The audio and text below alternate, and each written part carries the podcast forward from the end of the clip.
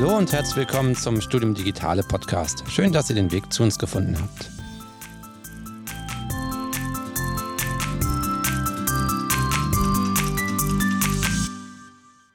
Mein Name ist Stefan Zerlik. Ich bin technischer Mitarbeiter bei Studium Digitale und vor allem für Video- und Audioaufzeichnungen zuständig. Und heute werde ich diesen Podcast hier moderieren mit dem Thema Rückblick iLearn 2023 und der dort vorgestellte VR Escape Room von Studium Digitale. Ähm, ich bin natürlich nicht alleine hier, sondern habe mehrere Gäste am Mikrofon. Zum einen Dr. Sarah Vossner-Kur, unsere Leiterin der Abteilung Medienproduktion. Hallo Sarah. Hallo Stefan. Daneben begrüße ich Paula Wiesemüller und Saba Martin aus unserer Abteilung Medientechnologie. Hallo Paula und hallo Saba. Hallo. Und an der Technik sitzt heute wieder der Jakob Esser. An dieser Stelle schon mal vielen Dank dafür. Ja, äh, Sarah, Saba und Paula, ihr seid äh, über den großen Teich geflogen nach Kalifornien zur iLearn 2023. Und mittlerweile seid ihr auch wieder wohlbehalten zurück. Das ist schon mal sehr schön. Aber erzählt mal, wie war denn die iLearn überhaupt? Ähm, was war das für eine Veranstaltung? Ähm, Sarah, vielleicht kannst du uns da mal grob beschreiben, wie das war. Genau, vielleicht erst nochmal so ein paar Informationen. Was heißt denn eigentlich iLearn? Also iLearn steht für Immersive ähm, Learning Research Network und das war die neunte Konferenz dieses Netzwerkes. Mhm. Genau. Und ähm, was ähm, habt, wie, wie war die Veranstaltung so aufgebaut? Was habt ihr da erlebt oder was, äh, was ist da eigentlich effektiv passiert? Genau, diese Konferenz, die findet immer einmal im Jahr statt. Die letzten Jahre war das Corona-bedingt dann eine reine Online-Veranstaltung und dieses Jahr hat das im Mai eine Online-Konferenz gegeben und jetzt im Juni auch nochmal ähm, in Präsenz, beziehungsweise auch ähm, teilweise auch in Hybrid. Also es wurden auch welche per Zoom dazugeschaltet oder konnten sich zuschalten. Genau, ihr, ihr wart persönlich da. Ich habe ähm, gehört im Vorfeld, dass äh, in dem Online-Part, also vor der Präsenzveranstaltung, gab es auch einen Online-Part. Da waren Saba und Paula dabei. Ja, genau. Genau, Wie war ja. das? Also vor allem auch im Vergleich für und vor Ort und vor online. Wie ist das so im Zusammenspiel? Ähm, also ich muss sagen, das, was online war, ähm, hat schon mal einen guten ersten Eindruck gesetzt zu dem, was dann auch noch live in Person gefolgt ist. Ähm, also wir haben ja auch schon bei SD verschiedene Online-Tools ausprobiert, Online-Welten, wo man mit einem 3D-Avatar rumläuft und so. Und ich weiß leider gerade nicht mehr, wie das Tool heißt, das wir benutzt haben, aber die hatten da so ein iLearn ähm, Virtual Campus erstellt. Und ähm, da ist man zwischen den Gebäuden hin und her gelaufen und hat eine eigene virtuelle Figur gehabt und ähm, hat überraschend gut auch auf dem Laptop funktioniert, weil sonst ist ja oft das Problem, Mhm. dass es ähm, der Laptop sich anhört, als würde er gleich explodieren oder Ja, so. das tat er schon bei mir. Aber Aber es ist gelaufen. ja, das stimmt. Und es gab dann ein bisschen Schwierigkeiten, in die Räume reinzukommen. Aber das hatten die dann eigentlich ganz gut gelöst, indem die da so beraten haben, was man wohl machen könnte. Und hatten Sie dann richtig so einen Hörsaal danach gebaut, also wie auf Ja. einer richtigen Konferenz? Genau, ja. Und wie haben denn die Vorträge stattgefunden? Man konnte sich dann so hinsetzen. Also man konnte so einen Stuhl anklicken. Und dann hast du dich da quasi hingesetzt und konntest dann äh, die Bühne angucken und man konnte auch ranzoomen und solche Sachen. Genau, das war ganz cool. Du konntest entweder die gesamte Bühne mit dem Redner sehen oder der Rednerin oder ähm, du zoomst nur die Folien an oder du kannst auch den gesamten Raum sehen und auch die anderen Leute, die da sitzen. Und ähm, hatten die schon viel so gestaltet, dass man interagieren kann mit den verschiedenen Dingen und den verschiedenen Leuten in dem Raum. Konnte man da auch, also ich war schon mal in so einem, wo man mit einem Avatar rumlaufen konnte, da wo ich war, gab es dann so Spots, wo man, man da reingegangen ist, ist automatisch von einem die Kamera und das Mikrofon angegangen ist. Und wenn ein anderer auch in den Spot gegangen ist, konnte man direkt mit dem reden. Gab es da sowas auch, dass man mit den anderen online direkt reden konnte? Mhm. Ja, das war auch ähm, dann abhängig von der Nähe, wie nah du an einem anderen Avatar stehst, kannst du dann zuhören und mitreden. Und wenn du ein paar Schritte weiter weg gehst, hören sie dich nicht mehr und so. Das klingt auf jeden Fall ziemlich cool. Aber ähm, dann vor Ort zu sein in Kalifornien hatte dann trotzdem noch seinen Mehrwert, oder? Ja, genau, das Ja. wollte ich auch gerade sagen. Wenn man vor Ort ist, kann man natürlich die ganzen Sachen direkt erfassen. Also ja, ich muss da nicht auf die Folien klicken oder irgendwo ranzoomen. Man ist ja einfach direkt da. Ja. Es ist ja im Prinzip nur nachgebildet und dann direkt dort zu sein. Ja. Naja, und so eine Konf-. Ja, so eine Konferenz macht es ja auch aus, dass man Leute trifft. Also auch persönlich so in sozialen Interaktionen kommt oder dass Ja. es dann auch über Social Events man sich auch nochmal einfach nochmal anders kennenlernt, als wenn man nur Personen in einem Vortrag begegnet. Und das Zugehen in Person war dann natürlich auch viel einfacher als dann digital, weil digital Ja. siehst du halt irgendwelche Avatare, die dann eventuell nochmal, weiß ich nicht, ähm, da auch diese, diese Sache mit, du musst in der Nähe sein, um dich mit denen zu unterhalten. Und ähm, in Person war das dann einfach, du siehst die Leute von Weitem und denkst Ja. dir, okay, da will ich jetzt hingehen und ähm, Ja, genau. Ist ja irgendwie auch komisch, in, im Virtuellen dann jemanden anzuklicken und zu sagen Hi. ja, genau. Aber in echt ist es halt ganz natürlich. Ja. Genau. Ähm, ich glaube, wir haben noch gar nicht so richtig gesagt, was das Thema von der Veranstaltung vor Ort war. Also den Namen hat Sarah schon äh, schön gesagt, aber was war denn jetzt konkret die große Thematik von der Konferenz vor Ort eigentlich? Also der Fokus der Konferenz, der lag in erster Linie auf VR, AR und Mixed Reality und alles drumherum. Also in den Keynotes, da waren Themen äh, Spiele und emotionales Lernen beispielsweise. Oder es ging auch ganz viel natürlich um das ganz aktuelle heiße Thema AI, wie man das einsetzt. Ähm, genau. Genau, und ja, und ihr habt ja einen äh, VR-Escape Room gemacht und habt den auch dann vor, dort vor Ort vorgetragen. Ihr wart zu dritt dort und wenn ich es richtig mitbekommen habe, durfte aber nur einer auf der Bühne das vortragen. Mhm. Ich glaube aber, Paula hat es trotzdem geschafft, sich irgendwie in den Vortrag zu involvieren. Wie habt ihr das denn gemacht? Ja, genau. Also Saba hat den Vortrag gehalten und wir haben uns gedacht, dass wir vorab ein kleines Spiel spielen, um so reinzukommen und um es ein bisschen aufzulockern. Und dann haben wir uns ein kleines Escape Game ausgedacht, in dem wir Karten verteilt haben im Raum. Und ähm, Saba hatte dann angefangen und dann hat man die Folien gesehen. Aber auf den Folien war ganz heller Text und auch heller Hintergrund. Und dann habe ich mich so eingemischt und gesagt, ähm, also irgendwie kann ich das gar nicht so gut lesen. Ähm? Und äh, genau, dann meinte ich halt so, ja, okay, ich schaue mir in den Einstellungen, ob ich da was ändern kann. Und ähm, habe dann die nächste Folie gemacht, aber es sah halt so aus, als würden wir eigentlich gerade ein Fenster öffnen mit den Einstellungen für den Kontrast. Und dann stand dort, ähm, bitte gib das Passwort ein, um, die, ähm, um den Kontrast zu ändern, um die Einstellung dafür zu aktivieren. Und ähm, dann waren auf diesem Fenster waren noch verschiedene Farben von Poker. Aber vielleicht darf ich kurz einhaken, weil dann wurden die Leute mich auch schon nervös und die Studentin, die äh, für die Technik zuständig war, die ist schon aufgesprungen und das hatte Saba und Paula so gar nicht eingeplant und So, also doch, es war eigentlich ganz cool, wie die reagiert haben, weil es war plötzlich so eine Stimmung im Raum, ähm, wo alle dachten, wie können wir diese Situation jetzt lösen? Ja. Und das war ja genau unser Punkt. Das hat eigentlich echt besser funktioniert, als wir dachten.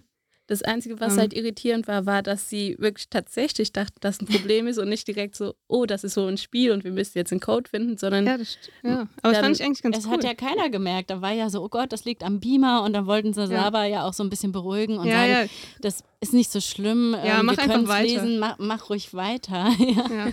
Und dann kam das Fenster. Sorry, diese Geschichte musste ich noch erzählen, weil das war wirklich sehr lustig. ja, und dann habe ich halt eine der Karten so aufgehoben und gesagt, hm, hier ist eine Karte, die sieben. Bringt uns das vielleicht was? Und immer noch war es nicht so ganz klar. Aber irgendwann haben dann halt alle angefangen, so zu suchen in dem Raum. Und das war echt ganz cool. Dann Genau. hat auch ein anderer noch eine zweite Karte gefunden. Genau. Und irgendwann hatten wir dann die vier Karten zusammen und dann konnte Saba den Code eingeben und dann konnte die Präsentation beginnen. Ja, wobei die Leute waren echt lustig, weil sie dann so, ach, das gehört zum Vortrag. Und dann Ja. hat man richtig bei allen irgendwie so im Gesicht so ein Schmunzeln gesehen und gedacht, ah, das ist ja eine tolle Idee. Ja. aber im Nachhinein hat das halt wirklich viel besser geklappt, als wir erwartet haben, weil die Leute haben sich gefreut und weil man hat schon so den Gedanken, okay, es ist eine Konferenz, die Leute sind alle ernst, professionell Ja, genau. und ähm, fragen sich da, warum man jetzt irgendwelche Spielchen spielt, aber die haben sich gefreut und Ja, das hat das uns glücklich cool. gemacht. Ja. Und Und das hat ja zum Thema auch gepasst. Das Ja, ging ja genau. Game-Based Learning und ähm, Escape Room und Accessibility. Ich meine, darum ging es ja auch, dass man den Text nicht sehen konnte. wegen mangelnden Kontrast. Genau. Ja, genau. Kommen wir mal auf euren ähm, Escape Room, den ihr da vorgestellt habt. Ähm, ja, was für ein Escape Room ist es? Ähm, ihr habt ja den schön eingebunden dann am Anfang eurer Präsentation. Ähm, erzählt mal von dem Escape Raum. Von dem VR-Escape Raum. Ja, also ähm, zum einen, er heißt Access to Escape. Und ähm, es geht darum, ähm, der Grundgedanke war, dass wir etwas brauchen, mit dem wir Informatikstudierende in erster Linie war der Gedanke, dass man sie schulen sollte für Accessibility, weil sie müssen am Ende ähm, barrierefreie Software programmieren, aber haben in der Regel nichts von Accessibility im Studium gehört. Und ähm, deshalb haben wir versucht, uns zu überlegen, wie kann man das gamifiziert und immersiv ähm, rüberbringen. Vor allem ist Barrierefreiheit ein nicht so greifbares Thema, wenn man selber nicht betroffen ist. Und dann kam der Gedanke an VR und ähm, der Escape Room-Gedanke kam dazu. Und jetzt haben wir da den Escape Room ähm, mit fünf verschiedenen Rätseln, die jeweils eine, ähm, eine Barriere behandeln und ähm, erklären, wie ein ähm, wie man barrierefrei programmieren kann, beziehungsweise wie was Barrieren darstellen. Genau, und jetzt ist die Frage, wie viel wir spoilern wollen oder ob wir ein Rätsel mal erklären. Ja, ich glaube, eins können wir machen. Ähm, okay. Vier behalten wir für uns, falls es mal jemand spielen genau, möchte. Genau. Und den Farbraum oder was anderes? Ähm, ist das Coolste. Ja, dann machen wir okay. den Farbraum. Also in dem Escape Room hat man halt diese fünf Spiele, fünf Rätsel, die man lösen muss. Und äh, dieses, das eine Spiel, da kommt man in einen Raum und erstmal sieht man ganz viele Farben. Aber sobald man den Raum so richtig betritt, sind die Farben plötzlich weg und man sieht nur noch ähm, Gelb- und Blautöne. Und ähm, das stellt dann eine Rot-Grün-Fehlsichtigkeit dar. Und ähm, die, dann sieht man in dem Raum noch ein Regal, das hat fünf Platten und also fünf Abteile. Und die sind beschriftet mit verschiedenen Farben, also rot, lila, äh, blau und ähm, noch weitere Farben. Aber die Farben sieht man natürlich in dem Raum nicht, weil eben dieser Farbfilter drüber liegt. Und ähm, dann fragen sich die Studierenden, wie sie diese Aufgabe jetzt lösen sollen. Genau, und in dem Raum finden sie dann verschiedene Blöcke und ganz viele helle Blöcke, aber es gibt fünf, die dunkel sind. Und ähm, die sind auch so leicht umrandet, so gelb, aber man erkennt es halt, also man sieht halt nur gelb. Und der Clou ist dann etwas zu finden, sodass man die ähm, Blöcke ergänzen kann um Schraffuren. Und dadurch ähm, fällt es dann, ist es dann leicht, die einzuordnen, weil da, wo zum Beispiel grün stand, ist auch eine Schraffur drauf und dann kann das der passende Block einsortiert werden. Genau, und da sollen sie halt lernen, dass man Informationen nicht allein durch Farbe vermitteln sollte, sondern es auch mindestens eine weitere ähm, Vermittlungsform geben sollte. Zum Beispiel dann äh, Schraffuren, Texturen, um ähm, Dinge auseinanderzuhalten. Ja. Oder so Formen oder sowas würde ja auch. Genau, gehen. genau, ja. Genau, und durch dieses Spiel kommen sie halt wirklich in die Situation und erleben diese Frustration, ähm, die entsteht, wenn man eben die Informationen nicht erhält, weil man die Farben nicht sehen kann. Und dadurch sollen die das dann lernen, dass das halt blöd ist. Genau. Nee, dass es nicht lösbar ist, ich glaube. Also, ja, das ist das halt, ist halt blöd, dass man, wenn man irgendwie nicht die Farben sehen kann und wenn ich eine, wenn, wenn ein Dozent oder eine Dozentin dann eine Grafik hat mit irgendwie Rot-Grün ist richtig und falsch und ich kann das nicht erkennen und ja. ich habe keine zusätzliche Information vom Haken oder von richtig oder falsch, weiß ich jetzt nicht, ob ich es richtig oder falsch habe. Das ist, glaube ich, so ein ganz gutes Beispiel, um ja. das nachvollziehen zu können. Äh, habt ihr in dem Escape Room auch eine Story eingeflochten oder sind es einfach nur die Rätsel aneinandergereiht? Ähm, es folgt einer Story und zwar hat man den ersten Tag an der Goethe-Universität und ähm, dass man, ähm, man kommt erstmal im Foyer an, das dann auch ein Trainingsraum darstellt, weil wir wollten erstmal einen Raum haben, wo man dann die VR-Technologie kennenlernen kann. Das heißt, da liegen dann Blöcke rum, die man aufheben kann, runterwerfen kann und so. Und ähm, man hat zur Aufgabe, dass man eigentlich in den Hörsaal fahren möchte. Und ja, ich glaube, genau, mehr erzählen dann, wir nicht. Achso. Okay, ich wollte gerade schon, aber nein, nein, mehr erzählen wir nicht. Da ja, muss man es selbst ja völlig spielen. okay.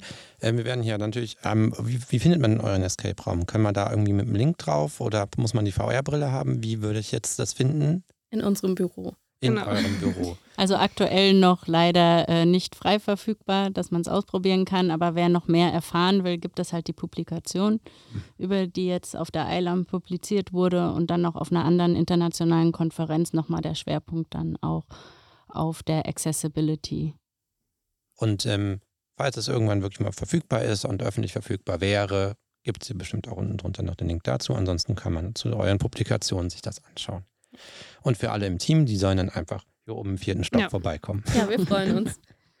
Welchen Vorteil hat es denn eigentlich, wenn man so ein Lernziel mit so einem spielerischen Ansatz wie, mit, wie diesen VR-Escape Room ähm, macht, statt über den klassischen Weg? Also Warum gerade so? Warum nicht anders?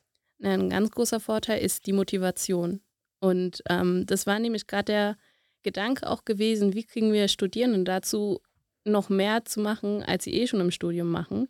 Und ähm, wir haben ja den Escape Room auch evaluiert mit Studierenden und haben da auch die, ähm, die Lehrveranstaltungsevaluation benutzt. Und da war ja auch eine Frage gewesen, was hat euch dazu gebracht, ähm, diese Veranstaltung zu besuchen? Und ähm, da haben wir auch vermehrt rückgemeldet bekommen, dass es halt, dass sie Interesse an Escape Rooms haben, dass sie das Format interessiert hat mit VR und ähm, auch, dass sie gerne mehr solche Formate in der Lehre sehen wollen würden. Mhm. Obwohl wir jetzt auf der Konferenz dann mit anderen TeilnehmerInnen diskutiert haben, die gefragt haben, warum macht ihr es eigentlich in VR? Warum nicht einfach ein 2D-Spiel? Also die Idee kann man doch auch ähm, einfacher machen, weil wäre doch schön, wenn nicht nur jetzt eine kleine Anzahl von Personen auch das Spiel spielen kann, sondern ähm, dass auch die breite Na Masse ja für die das Thema wichtig ist. Und gerade mit den äh, Headsets, die noch sehr teuer sind und so, haben sie dann halt auch gesagt, ja, man kann das doch auch anders umsetzen. Und da haben wir gesagt, nee, wir haben uns ganz bewusst für die Umsetzung in VR unterschieden, einfach um auch diese, Paula hat es ja vorhin auch gesagt, ja, dass man das nochmal ganz anders erlebt. Ganz, also es ist einfach immersiver vor Ort, wenn ich wirklich dieses Problem habe, dass ich es nicht lösen kann. Und ähm, ja, das kann ich so nicht in 2D, denke ich, nachstellen. Ja, würde ich auch sagen. Da geht viel verloren. Ja. Das kann ich auch so bestätigen, weil ich habe ja auch schon ein paar VR oder 360 Grad Sachen gemacht und da ist man dann halt einfach deutlich mehr drin, wie wenn man das nur so auf dem Bildschirm irgendwie hat. Und das äh, kann mir gut vorstellen, dass das gut funktionieren wird. Ähm, aber du hast ja gerade die Community erwähnt von der äh, iLearn, dass die, euer, dass die euch Feedback gegeben haben. Ähm, da hattet ihr ja mal erzählt, dass die Community von der iLearn zwar nicht so wahnsinnig groß ist, aber dass die sehr eng zusammensteht. Ähm, was heißt das denn konkret für, fürs Netzwerk, wenn man so eng zusammenstehen kann mit einer Community? Also was auf jeden Fall wirklich toll war, ist, dass ähm, sowohl ähm, sehr viele Forschungsbeiträge gab, aber auch, äh, der pra auch die Praxis mit Thema war, was das einfach äh, Forschung, also auch wir bei Studium Digitale machen ja angewandte Forschung auch sehr viel. Und da ist genau das ganz interessant, dass die Forschung dann halt auch in die Anwendung ähm, geht. Und das ist, denke ich, auch ein großer Mehrwert in dieser Community, weil man halt sich auf verschiedenen Ebenen einfach austauschen kann und auch dann ähm, vielleicht langfristig einfach ähm, besser auch äh, Kooperationen angehen kann. Und denke ich mal, wird da noch in Zukunft noch einiges äh, kommen. Ähm, wollt ihr zu dem Thema VR der Island noch irgendwas loswerden, was ich jetzt gerade noch vergessen habe? Oder äh, wie sieht es da aus bei euch? Also was ich noch äh, vielleicht loswerden wollte, ähm, ist, dass es halt wirklich sehr spannende Keynotes auch gab. Also gerade auch im Bereich AI, was da jetzt mittlerweile all, alles auch möglich ist, dass ich mir halt auch relativ automatisch dann so eine virtuelle Welt erstellen kann oder auch ähm, äh, mit einer KI äh, meine Avatare und so generiere. Das, das ist schon, schon klasse, was da alles so möglich ist. Und das ähm, hat das so das ganze Spektrum einfach auch so gezeigt. Also wir haben da, glaube ich, sehr viel mitgenommen für Studium Digitaler. Also jetzt mal über unseren, über unseren VR-Escape-Raum hinaus. Ähm, Thema 360 Grad. Ähm, Stefan, davon kannst du ja auch ein Lied singen. Ist ja auch so dein Thema, aber auch ähm, genau Thema AI oder ähm, VR sind ja unsere Themen. Das da. Genau. Irgendeine Idee hängen geblieben, wo, wir, wo ihr gesagt habt, ja, das machen wir jetzt demnächst auch mal?